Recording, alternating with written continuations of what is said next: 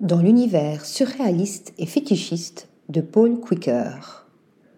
Entre art, étrangeté et dérision, le photographe néerlandais présente sa conception de la mode et de la beauté dans son exposition Fashion à la galerie Foam à Amsterdam.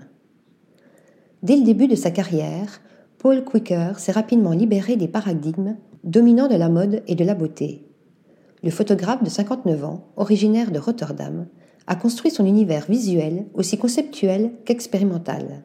Son credo Détourner les préceptes de l'industrie en poussant à l'extrême la forme des corps à l'aide d'extensions artificielles, de perruques et de toutes sortes d'accessoires.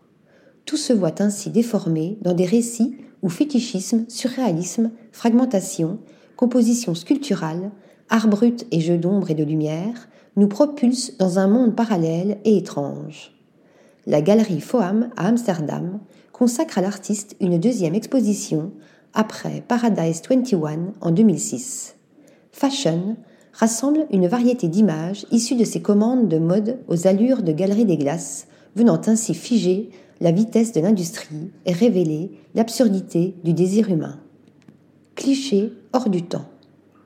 Ces photographies exposées sont prises avec un iPhone, alimentant toujours plus ce langage détaché des conventions à travers le smartphone, devenu l'outil symbole d'une société de plus en plus narcissique, l'artiste iconoclaste affiche fièrement et sans filtre la réalité des corps.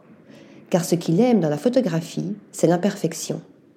Ici, comme de coutume, ces modèles adoptent des postures et des poses inhabituelles ou bannies du genre, avec leur visage caché ou laissé hors cadre, masquant leur identité. Usant du noir et blanc ou du sépia, ce passionné de surréalisme crée ainsi des images intemporelles déconnectées de tout temps et tout lieu ou comme extraites de films. Avec humour et dérision, Paul Quicker parvient à faire fi des dictats, jouant sur la fétichisation des corps et les désirs inassouvis, presque freudiens, comme le souligne la galerie. Son œuvre se libère de toute superficialité au profit d'une sensualité brute et frontale qui invite le regardeur à imaginer des histoires.